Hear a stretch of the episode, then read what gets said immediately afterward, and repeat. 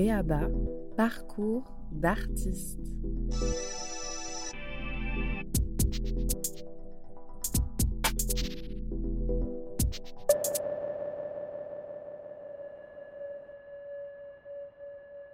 Intégrer les questions environnementales dans la création, c'est la thématique de Béaba aujourd'hui. Responsable, durable, sobre, les mots ne manquent pas pour définir des pratiques et une tendance, la prise en compte d'une évidence, la donnée écologique, dans les questions de création et de diffusion. En observant des points de départ, des secteurs parfois bien consommateurs de carbone, de jetables, d'éphémères et plus largement d'habitude à repenser, à penser en prise avec ce qui est un tournant, sinon une vague, qui directement change les modes de vie. Mais plus encore, il est sans doute question de nouer une écologie de la relation, dans les liens tissés à son environnement et dans ce qui fait priorité pour penser son action d'artiste et de professionnel. En associant ces questions du dit environnement, nous le sommes après tout, pour prendre part à des communs ou imaginer notamment le rapport au public, à l'économie de projet et aux décideurs. Comment faire? Béaba invite aujourd'hui Audrey Bigot, Aurore Stalin et Alison Donjon.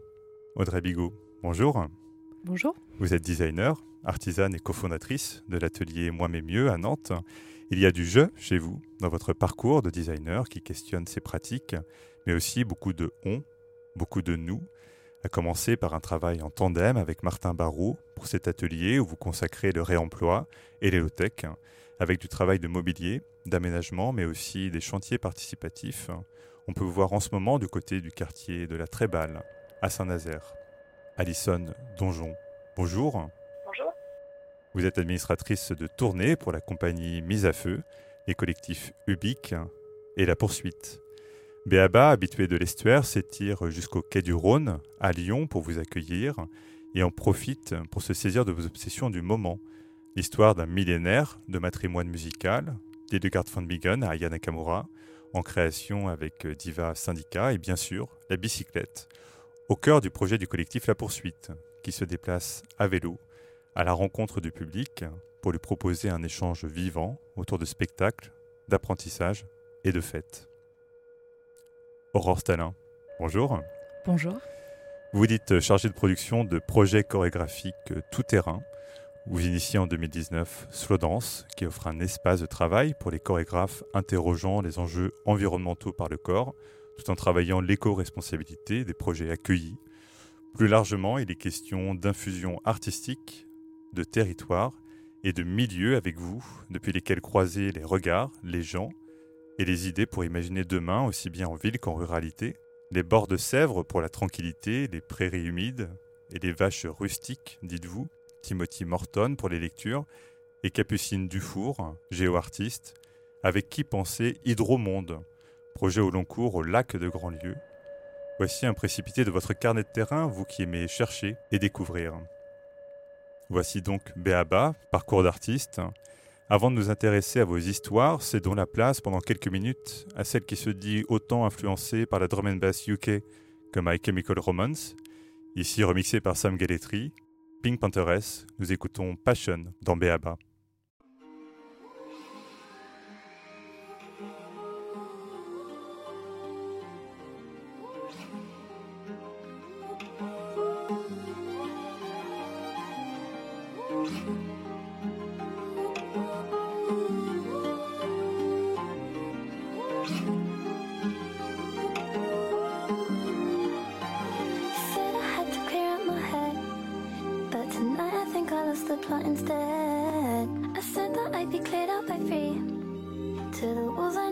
listen to me. My teachers always called it a shame. They say I don't have passion the same as I did a few years before.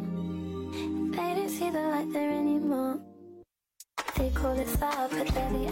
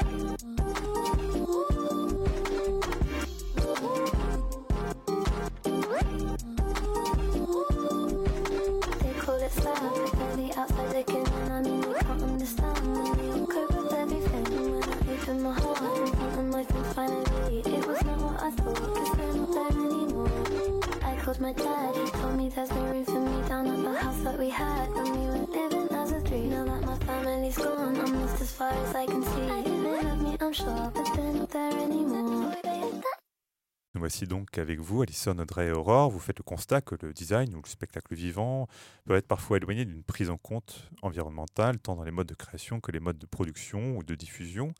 On parle tant de l'usage d'énergie fossile que de ressources polluantes, les questions de mobilité que de tournée, et arrive la question de l'écologie ou de l'éco-responsabilité. Pour vous, il s'agit de penser, repenser des modes d'action, et aussi de montrer par des exemples concrets d'autres façons de faire vous portez des initiatives où l'on convoque le tournant écologique et la question environnementale. Alors on va faire un tour de table de vos idées.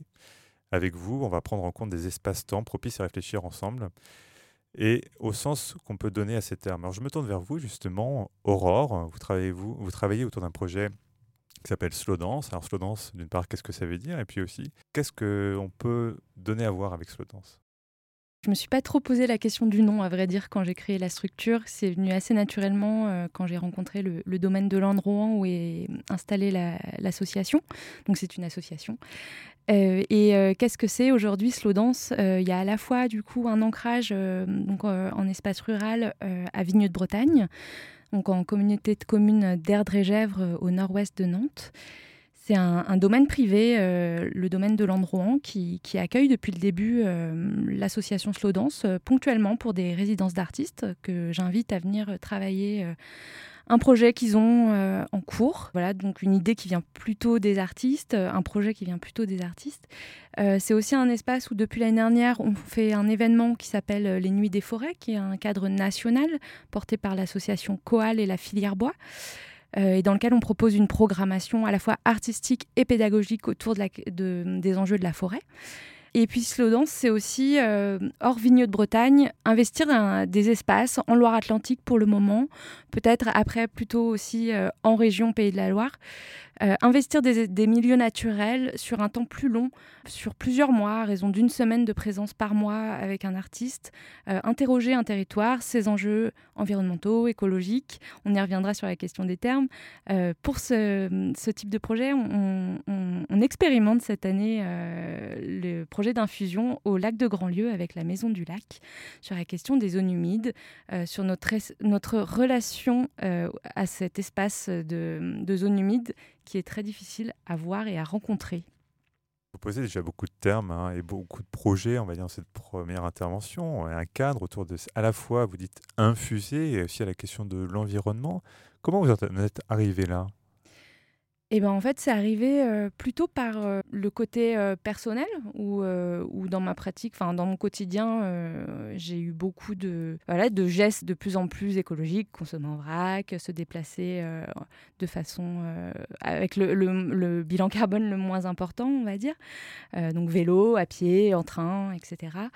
Et puis en parallèle, j'étais chargée de production en compagnie en région parisienne, et à ce moment-là, c'était une période où la compagnie faisait beaucoup de tournées à l'étranger, donc avec euh, des équipes euh, entre 5 et 10 personnes euh, qui partaient, parfois pour des dates uniques ou deux dates à l'autre bout du monde. Et ça a commencé à me poser pas mal de questions, en fait, de comment comment on, diffuse les spectacles à l'international. et du coup, ça m'a donné en fait l'envie de, de, beaucoup plus aussi me recentrer sur un échelon local. Se recentrer sur un échelon local, je rebondis avec vous. Alison, vous êtes avec nous euh, au téléphone et aussi en région Auvergne-Rhône-Alpes. Ce qui est intéressant, Alison, c'est qu'avec le collectif La Poursuite, on, trouve aussi une manière de réquestionner les modes de tournée avec des tournées à vélo. C'est ça, est-ce que vous pouvez nous présenter l'objectif et comment le collectif La Poursuite est né et son ambition Oui, alors La Poursuite, c'est un collectif qui fait la promotion des spectacles euh, qui se déplacent à vélo. Donc le collectif est né en 2020. Euh, il rassemblait, en fait, on s'est rassemblé à plusieurs, euh, avec une diversité d'acteurs du, pas uniquement dans le spectacle vivant d'ailleurs. Donc euh, il y avait à la fois des artistes, des chargés de médiation, de production, d'administration, des vidéastes, des techniciens, des techniciennes, des artisans, des ingénieurs, des personnes qui étaient euh, aussi dans la restauration, dans le catering, etc. Et tous ensemble, on se disait qu'on avait envie de voir les choses euh, autrement autour des événements auxquels on participait ou dans lesquels, auxquels on participait soit en, tant que public, soit en tant que professionnel. Et je rejoins le, témoignage à propos de l'expérimentation. Nous, c'est aussi ce qu'on fait. On s'est dit qu'on voulait expérimenter d'autres manières d'organiser des tournées et des événements. Donc la poursuite a trois axes principaux qui sont l'organisation de tournées de spectacles à vélo. Toutes les équipes partent à vélo avec leurs décors, leurs instruments, etc. On est aussi euh, sur de l'organisation d'un festival et d'événements où toute la logistique est amenée à vélo et où on incite aussi le public à nous rejoindre à vélo.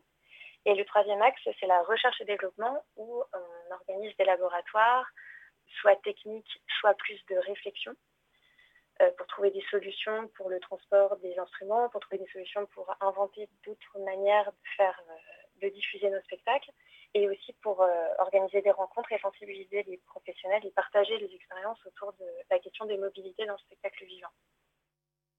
Comment vous, ça trouve sens dans votre activité, dans votre parcours justement d'administratrice de, de tournée à Ison Moi, ça fait huit ans maintenant que je travaille dans la diffusion du spectacle et j'organisais donc des tournées où j'envoyais des artistes aux quatre coins de la France. Et un été, j'ai participé à l'Alter Tour, qui est euh, un, groupe qui se déplace à vélo pour aller à la rencontre des initiatives euh, sur le territoire en, France. chaque année, il y a une région différente qui est ciblée. Et on va, voilà, euh, on va rencontrer des personnes dans des endroits qui portent des initiatives, des choses différentes. Et en rentrant de cet été où j'avais participé à cet Alter Tour, en reprenant mon travail à la rentrée, je me suis dit, bon, il y a quand même quelque chose qui cloche entre mes convictions, euh, le plaisir que j'ai eu à faire du vélo tout l'été et euh, ce que je fais euh, dans mon travail.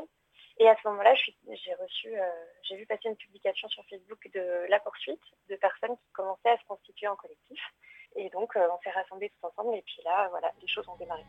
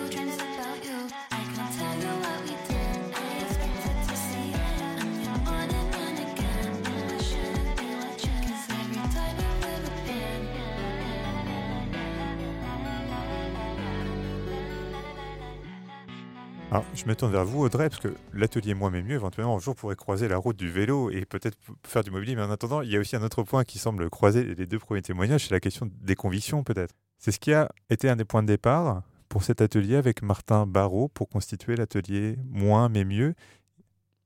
Oui, oui, ça a été clairement euh, les convictions. Nous, on, s'est formés en se disant. Euh, en fait, de quelle façon est-ce qu'on a envie de travailler et comment est-ce qu'on peut euh, exercer notre métier de designer euh, sans renier euh, qui on est de façon personnelle. Donc, donc c'était, c'était vraiment le, le, début, quoi.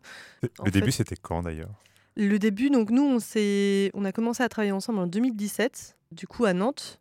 Et, et donc, moi, ça faisait quelques années que je travaillais déjà sur des questions qui étaient un petit peu similaires, mais, euh, mais je travaillais toute seule, donc euh, ça n'avait pas la même, euh, la même portée. Et oui, c'était effectivement, on se disait, voilà, nous, si enfin, je rejoins un peu ce que disait aussi Aurore, si on essaye de, de, faire attention à ce qu'on consomme, si on essaie de faire attention à la façon dont on se déplace, etc. et que en fait tout ça est un peu ruiné parce qu'on a une activité professionnelle qui a plus d'impact finalement que notre activité juste personnelle. Euh, donc voilà, on a essayé de mettre en place des choses et surtout de faire des choix sur ce qu'on voulait faire ou ne pas faire. Quoi. Comment on fait des choix sur ce qu'on veut faire et sur ce qu'on ne veut pas faire quand on est designer? Euh, bah Déjà, on se met autour d'une table et on discute et on essaye de les poser sur le papier. Nous, ça a commencé, euh, en tout cas, quand on était euh, étudiant, on s'est dit, d'accord, euh, quand on est designer, ça veut dire qu'on travaille quand même en lien avec la production d'objets, donc la production de déchets, donc l'obsolescence, le marketing, la surconsommation, la publicité, le capitalisme. Enfin, c'est un peu horrifiant, quoi. Et c'est une réflexion comme ça qui est en ramification et qui vient re-questionner sans cesse les termes, qui définit beaucoup Ouais, ouais, on essaye de définir et puis de, vraiment poser les choses et de se dire ça oui, ça non. Et en tout cas, c'est un travail qu'on refait euh, assez régulièrement pour essayer bah, de, Parce que nous, nos convictions, elles peuvent aussi évoluer. Je pense qu'on est peut-être euh, plus exigeant sur certaines choses maintenant. Il y a d'autres choses qu'on a plus laissé couler, etc. Ce sur quoi on s'est basé, c'est de se dire... Euh, on veut travailler plutôt de façon artisanale, de façon locale. Donc on travaille principalement à Nantes et dans les pays de la Loire. Ensuite, c'est de savoir euh, qu'est-ce qu'on veut, pour qui on veut travailler. Donc, on travaille plutôt pour, euh, pour des entreprises euh, de l'économie sociale ou solidaire, des associations, enfin voilà, des gens en tout cas qui ont des projets qui sont déjà moteurs, et moteurs dans, les, dans les questions sociales, environnementales. C'est déjà un bon pas parce que quand on travaille avec des gens qui ont déjà un projet intéressant, voilà, on, on essaie de les emmener plus loin, mais pas de faire du greenwashing, quoi, forcément. Vous avez évoqué un terme qui est celui du greenwashing. Vous avez aussi évoqué l'idée tout de suite, euh, avec votre travail au sein de l'atelier Moins mais mieux, de penser les choses par ramification et de redéfinir les termes. Aussi, d'avoir cette euh, réflexion par rapport au marché, au capitalisme, on l'a dit, alors qu'on sait très bien que l'action environnementale et écologique, aujourd'hui, est prise aussi par le marché. Les questions de greenwashing sont là, les questions d'éco-responsabilité, de développement durable, de transition écologique et environnementale. Comment, alors je vous pose volontairement la question à vous trois, comment vous abordez, vous, ces questions-là? Comment vous trouvez un sens dans vos métiers, dans vos pratiques, dans vos projets? Je peux me tourner vers vous, Aurore, peut-être pour aborder cette question-là, euh, en premier lieu, pour trouver ce qui fait sens et comment trouver un espace qui résonne en vous alors que ces questions sont très largement diffusées aujourd'hui. Et c'est une bonne chose, évidemment, mais pour garder le sens de vos projets. Ben déjà, euh, je pense qu'avec nos projets, euh, on, sent qu'on fait, notre part d'une certaine façon, euh, qu'on contribue à cet effort de transition, de changer les modes de, faire, de vivre, d'habiter la Terre finalement. Il y a vraiment d'imaginer comment on peut faire autrement avec moins de ressources aussi fossiles. C'est une réflexion qui, est assez globale finalement, je pense, et ça rejoint pourquoi on est sur des échelles aussi plus petites en termes de territoire. Sur ces questions, euh, je me tourne aussi vers, euh, vers vous, euh, Audrey, parce que vous avez un travail, comme vous dites, sans cesse de définir, redéfinir, en sachant qu'on peut aussi évoluer dans la perception des choses. Oui, je pense que c'est important de, nommer les choses. Et en fait, je rejoins ce que disait Alison sur l'expérimentation. En fait, on est, on est sur des façons de faire qui sont nouvelles. Et nous, on est beaucoup contactés par des étudiants qui, en tout cas, se posent la question de bah, en fait, comment on pratique différemment, etc. C'est des choses qui ne sont pas enseignées, c'est des choses qui n'existent pas.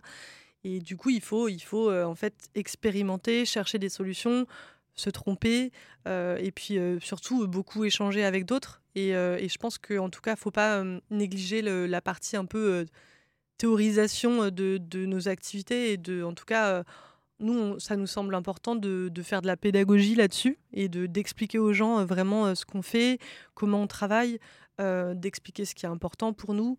Et ça permet déjà de bah, de le faire comprendre, de le faire accepter. Nous, par exemple, pour des clients, de leur expliquer bah, pourquoi ça coûte telle somme, euh, pourquoi c'est plus cher, moins cher, etc.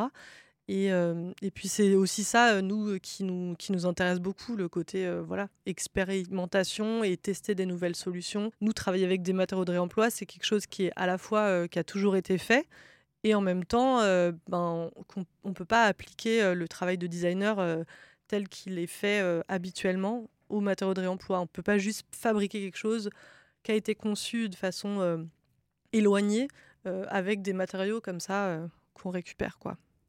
Sortir des logiques existantes, transmettre aussi ce qu'on fait et inventer aussi des modèles. C'est ça réinventer, ouais. Je hmm. dirais même réinventer. Je ne sais pas si c'est inventer parce que finalement, je pense qu'on est un peu toutes et, dans des questions qui sont déjà existantes. Voilà, sur les questions de, de, de, se déplacer autrement euh, lors d'une tournée, par exemple. Euh, voilà, avant, les circassiens, ils avaient des roulottes. Et donc, il y a des choses, je pense, il faut réadapter par rapport à des choses qui existent déjà. Alison, quand il est question de développer ce projet du, collectif La Poursuite, comment vers quoi on puise ces influences euh, Comment on s'alimente justement Comment on expérimente Avec qui on s'entoure? Parce que je sais que dans, ce projet, vous l'avez nommé en plus d'ores et déjà dès le départ, il y a une partie de recherche et développement. Et je sais que par exemple, vous avez inventé un métier. On a inventé le métier de régisseur de tournée à vélo. Donc ça, c'est tout récent, mais on a euh, collaboré avec euh, la, tournée de Accorder vos vélos. Donc c'est un orchestre qui est parti sur une tournée de 14 jours et qui a fait 23 concerts en région Rhône-Alpes jusqu'à la Suisse. Et euh, donc eux avaient leur projet en lien aussi avec Arviva, qui est un collectif qui réfléchit aussi à l'impact environnemental du spectacle vivant. Et ils nous ont sollicité, donc un de nos un de nos techniciens est parti accompagner la tournée et donc euh, voilà, est désormais euh, régisseur de tournée à vélo. Et euh, petit à petit, on, aimerait faire ça. en fait, c'est l'objet même de la poursuite, c'est d'accompagner les compagnies, les collectifs, enfin tout, tout, professionnel du spectacle qui part en tournée et qui a envie de faire, de se déplacer autrement qui est attiré par le vélo et qui ne sait pas forcément comment s'y prendre. Et nous, bah, on a des ressources pour accompagner ça. Donc on souhaite petit à petit mettre en place des formations et mettre aussi à disposition de l'équipement. On a eu des aides pour ça, pour s'équiper en remorque et on, met ce matériel à disposition en location ou alors on l'invente et on le crée sur mesure. Et pour ça, effectivement, on s'entoure. Nous-mêmes, on a eu des partenariats avec d'autres structures. Euh, je pense à la piste de quatre chansons qui a inventé, euh, qui a fabriqué une remorque pour transporter une contrebasse. On travaille avec Fanny Rose qui est harpiste et qui a elle aussi fabriqué une remorque pour euh, transporter sa, harpe. On travaille avec euh, Consulting qui va nous fabriquer des sacoches sur mesure pour le transport des instruments et du matériel technique, etc. Donc euh, voilà, on, s'entoure. En fait, c'est ça qui est très riche, c'est qu'on découvre qu'il y a beaucoup de gens déjà qui font du vélo, qui tournent à vélo, et, plein d'idées euh, il y a eu aussi une accélération euh, à la sortie du confinement, pendant euh, en fait ces deux dernières années où les tournées, tout a été très ralenti. Mais il y a plein d'artistes qui ont voulu tourner quand même et qui sont partis avec ce qu'ils avaient, c'est-à-dire leur vélo, et qui sont allés faire des dates autour de chez eux. Donc on n'est pas les seuls à faire ça, on a bien conscience, et de plus en plus on rencontre plein de gens qui inventent plein de choses, et ça c'est super riche. Et par rapport à, ce que disait Audrey sur le fait qu'on n'invente pas les choses, on redécouvre des choses qui ont été faites et on se les réapproprie un petit peu. On, a, on fait partie, en fait, on a co-construit le réseau Armodo, qui est euh, un réseau d'art, enfin de projets artistiques en mobilité douce et dans lequel sont présents bah, à la fois des personnes qui tournent à vélo, à roulotte, à cheval, à pied, à la voile et en fait, en tant que professionnel, on, a envie aussi de faire notre part et de trouver de la cohérence entre ce qu'on est prêt à appliquer dans notre vie quotidienne personnelle et ce qu'on a aussi envie d'amener comme changement dans nos pratiques professionnelles.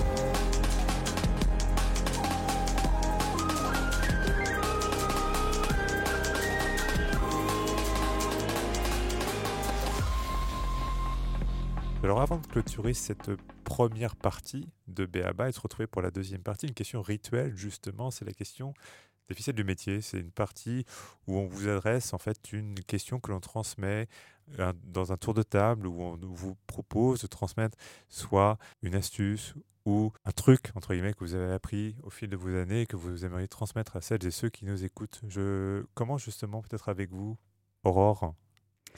Alors ma ficelle, euh, elle est plus euh, dans le terme de pratique et de relation à l'art finalement.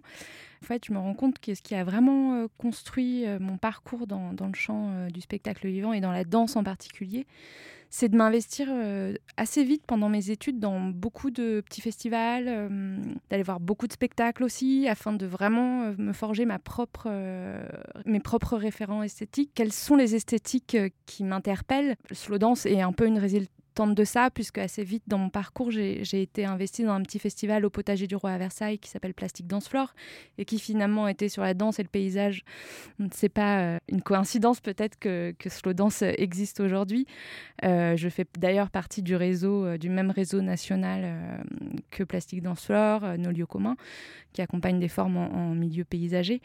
Euh, voilà, donc euh, c'est d'aller voir beaucoup de choses, moi je dirais, euh, à un moment quand on commence, c'est d'aller voir vraiment beaucoup de choses, d'esthétiques différentes, de propositions, voilà, d'y aller un peu des fois à l'aveugle et, en fait à, partir de là, on va, on va se construire un peu son, son esthétique personnelle. Aujourd'hui, moi, en fait, ça me sert parce que je fais de la programmation et finalement, je vais puiser dans toutes ces références que j'ai pu voir pour construire mes programmations. On connaît ces ficelles de métier avec vous? Euh, Moi, je dirais que sur les ficelles, je trouve que la question du choix est euh, plutôt euh, importante. en tout cas, de faire des choix et assumer de faire des choix quand on est professionnel. Moi, ce qui m'a beaucoup manqué, enfin moi je suis issue d'une formation en école d'art, donc voilà, beaux-arts et design.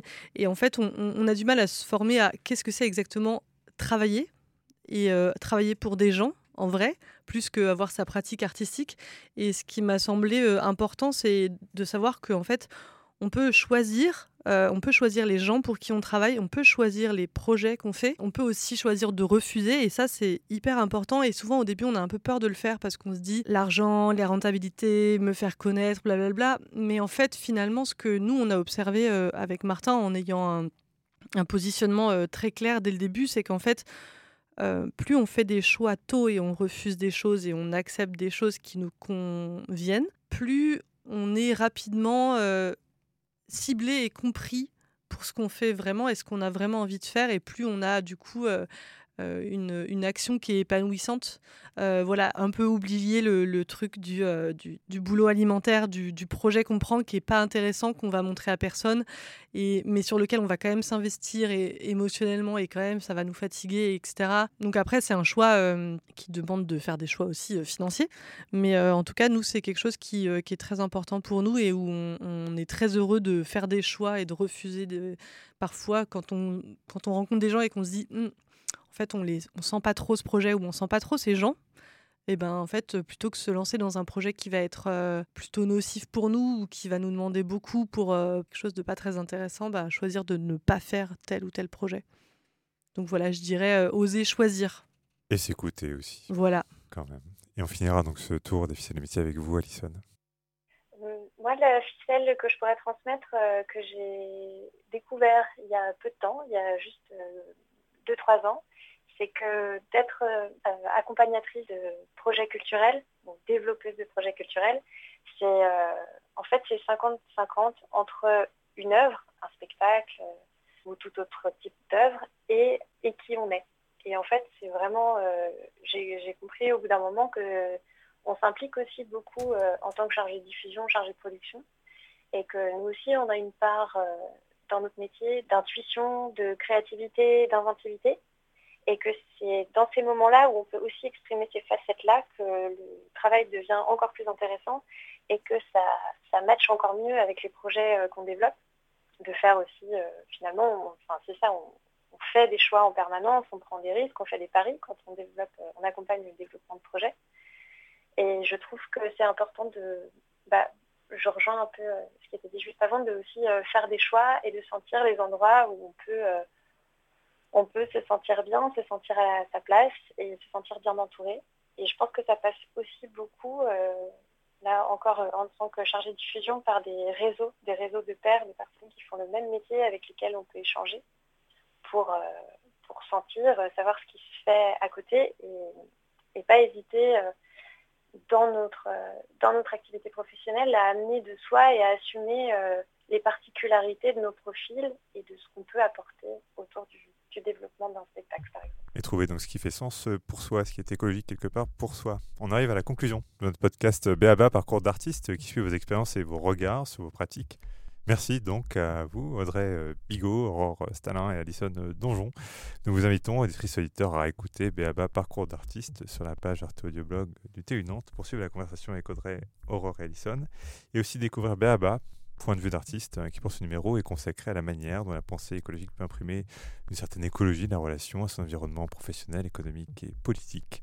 Comment vos modes de développement de projet participent à des choix où sobriété, durabilité et pérennité concernent aussi le quotidien au travail? Nous vous invitons aussi à découvrir les questions d'artistes pour saisir une interrogation du moment. À la technique de cette émission, Jeanne Legac et Rémi Levesque. À la coordination, Wilfried Lebrec, Alice Albert et Marie Fourcin. Merci à vous et à très bientôt pour le prochain BABA.